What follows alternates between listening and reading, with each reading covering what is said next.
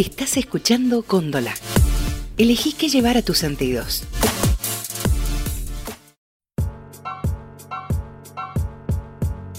Oye, Willy, a veces comprendo por qué somos idiotas. Y el descubrir el por qué me permite llegar a la conclusión de que los demás son más idiotas que yo. Que soy afortunado, invencible. Un hombre sin temor a lo desconocido y con la capacidad de hacer lo que sea.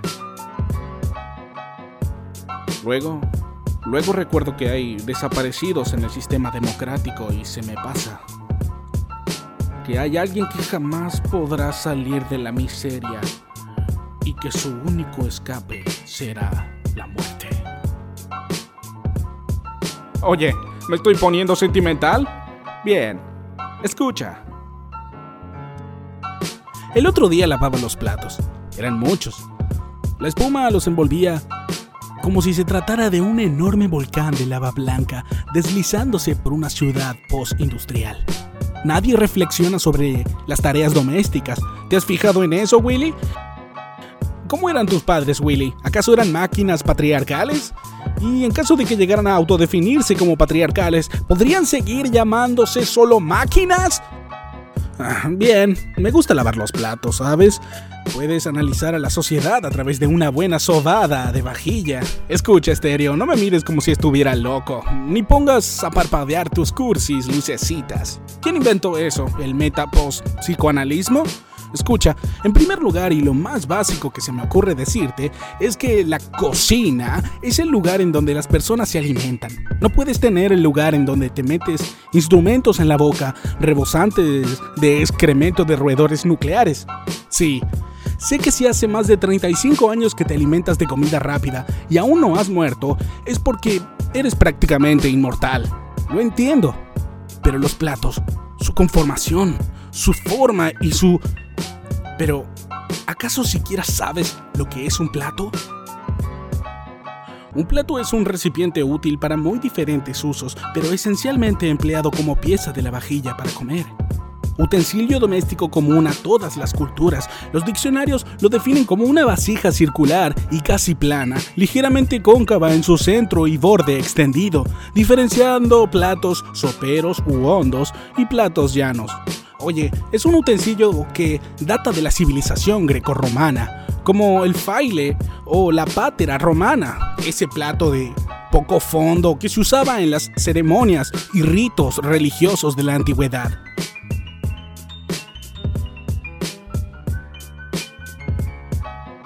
Oye Willy, cuando era pequeño mi madre trabajaba mucho. Yo me quedaba muchas horas solo y ella me enseñó a lavar los platos. Al principio era pésimo, era un maldito desastre. Más que limpiarse luego de que intentaba lavarlos parecía que los ensuciaba más. Eran mi maldición, Willy. Hubo un tiempo en el que no podía dormir, sabiendo que al otro día una montaña de mugre que en algún momento había llegado a ser comida me esperaba para hacerme vomitar de la impresión. Por las noches, si me salvaba de enfrentarme a esa pila de monstruos aceitosos y me iba a dormir, me atormentaba una pesadilla tras otra. Me veía parado en medio de un cementerio de vajillas de porcelana que comenzaban a salir de sus tumbas llenas de ravioles de ricota con salsa, esperando a que yo les quitara la mugre de encima. Lo peor de toda aquella tortura nocturna no era el hecho de que me perseguía un ejército de platos sucios por las calles de San Luis.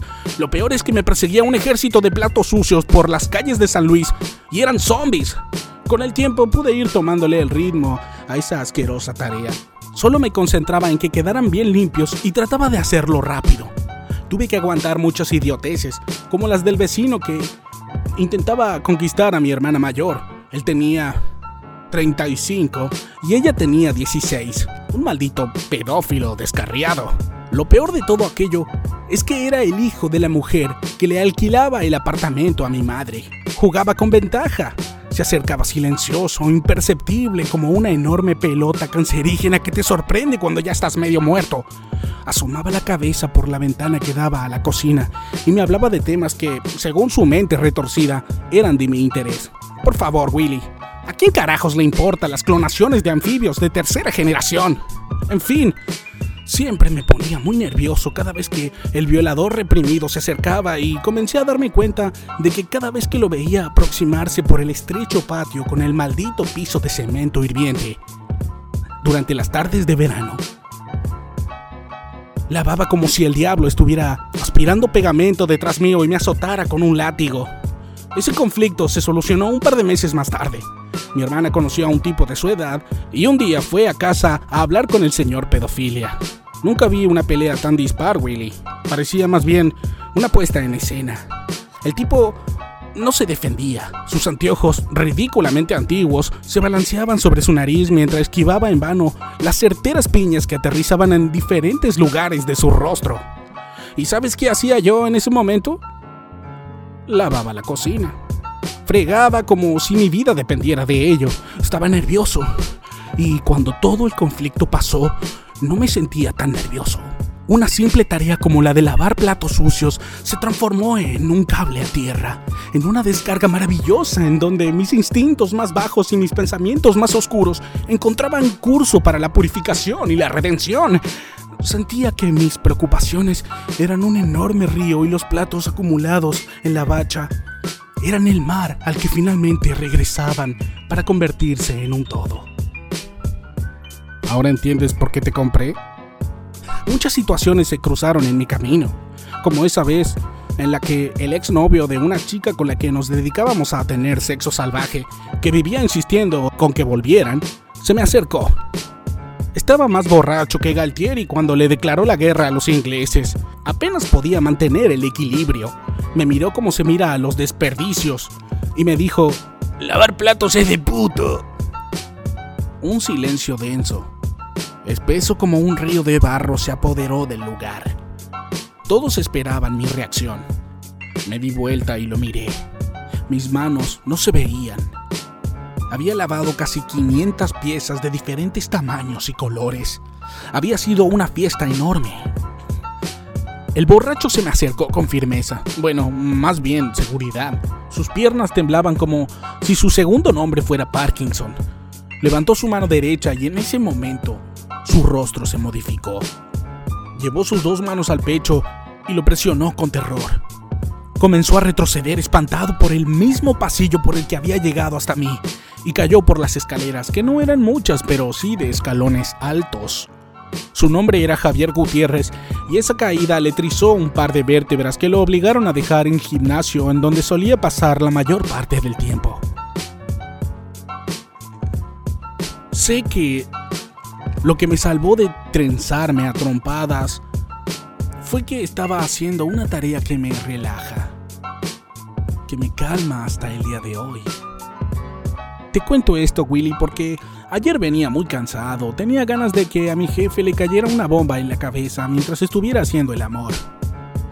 Ese es el problema de agarrar ciertos trabajos grandes. La persona para la que empiezas a trabajar cree que uno es su propiedad y como es él quien finalmente va a pagar, puede hacer lo que quiera contigo.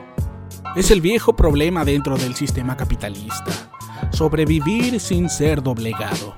Pensar por uno mismo sin que eso implique que te quedes sin comer.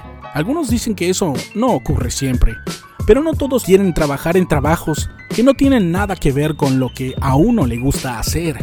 Quieres ser dibujante, pero trabajas en un bar, limpiando los vómitos de los baños, las mesas, las copas vacías que otros disfrutaron llenas. Quieres ser fotógrafo, pero no puedes comprarte la puta cámara porque tú no puedes ser fotógrafo. Tú eres ese desconocido que sirve a los que dirigen tu ciudad y tu vida. ¿Lavar platos? Ya no es solo una tarea doméstica o de rutina. Me permite bucear, perderme por un momento mientras repaso y limpio el filo de peligrosos cuchillos. Lustro finas superficies que volverán a ser usadas. Es recrear y recrear. Resignificar para no volverse loco. Es raro, pero siempre que comienzo a hablar contigo me siento lleno de energía y cuando creo que ya estoy terminando lo que tengo para decir, me siento liviano. Supongo que eso es todo por hoy, Willy creo que podríamos finalizar la sesión aquí. ¿Sabes? Tengo una cena esta noche con algunos conocidos. Y antes de partir, me gustaría lavar algunos platos.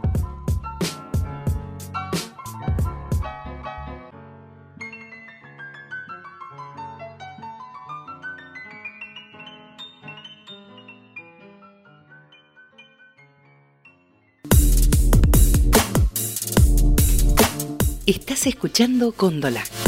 Elegí qué llevar a tus sentidos.